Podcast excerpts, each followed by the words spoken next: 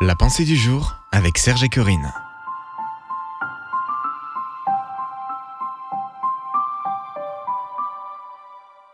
Surmontez vos peurs, une pensée de Bob Gass. Tu reprendras espoir, tu reprendras confiance. Voyant que tout va bien, tu dormiras tranquille. Job 11, verset 18. De grandes figures de l'histoire ont souffert de phobie. Napoléon avait une peur irrationnelle des chats, appelée hélurophobie. La reine Élisabeth Ier souffrait d'antophobie, une peur panique des fleurs, en particulier des roses pour elle. Le milliardaire Howard Hughes était fortement handicapé par la misophobie, une peur pathologique des germes. Edgar Poe Houdini et Hitler étaient claustrophobes. Même Freud, le père de la psychanalyse, luttait contre l'agoraphobie, la peur de la foule et des lieux publics.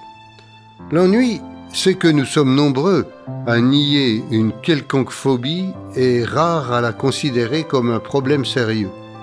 Par conséquent, nos peurs freinent notre développement et tant que nous ne les affrontons pas, nous n'atteindrons jamais le potentiel que Dieu nous a donné. Peut-être ne voyez-vous pas du tout que la chose qui vous embête est une peur. C'est parfois un sentiment, une action que vous cherchez à éviter ou que vous confiez aux autres. Quoi que ce soit, la seule façon de vous en sortir est de l'appeler par son nom, l'affronter, faire appel à la puissance de Dieu et décider de changer. Aujourd'hui, il vous offre sa puissance pour le faire. Vous pouvez compter sur cette promesse. Tu reprendras espoir, tu reprendras confiance, voyant que tout va bien, tu dormiras tranquille. Cette promesse vient de la Bible, parole infaillible de Dieu. En voici une autre. Sois sans crainte car je suis avec toi, n'ouvre pas des yeux inquiets car je suis ton Dieu, je te fortifie je viens à ton secours, je te soutiens de ma droite victorieuse.